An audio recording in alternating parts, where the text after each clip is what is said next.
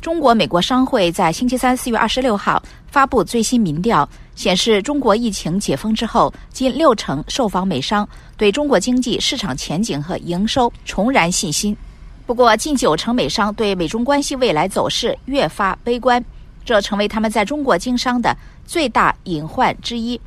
下面我们请志远来分享美国之音驻台北特约记者黄丽玲的报道。志远，好的，宇宙。这份由一百零九家美商主管回复的快速调查发现，平均而言，百分之四十八的受访美商认为各产业今年应会看到程度不等的增长，其中消费和服务产业最乐观，但资源、工业和科技产业的业者表达乐观看法者人数相对较少。相反的，甚至有超过两成以上的受访美商预期市场将衰退。事实上，美中关系持续高居所有美商在中国经商的最大隐忧，而且悲观气氛仍在上升。高达百分之八十七的受访美商预期两国关系将持续恶化，比去年年底的调查大幅升高了十四个百分点。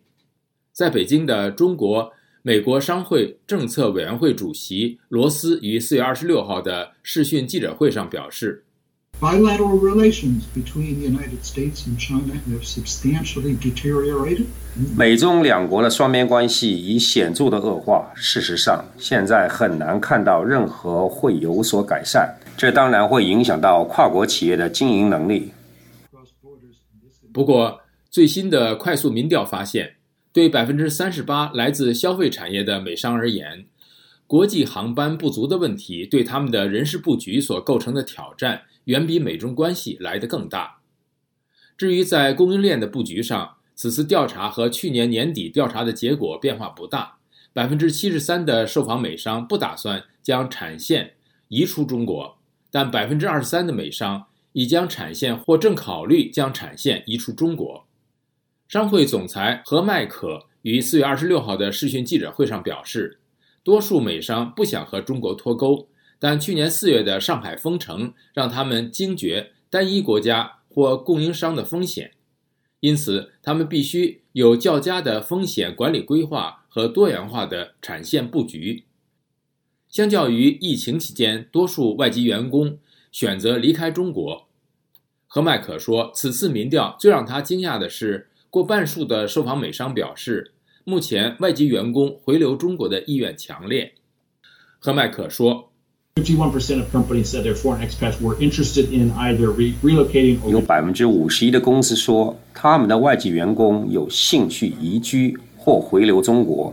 随着疫情风控结束，旅游重启，外国籍人们开始愿意重新考虑到中国工作。让他们由于不想来的前三大原因分别是双边关系、航班不足和教育。所谓教育，指的是为外籍员工子女所提供的国际学校的就学机会。一周，感谢志远分享美国之音特约记者黄丽玲的报道。在华媒企乐见中国复苏，视美中关系为最大隐患。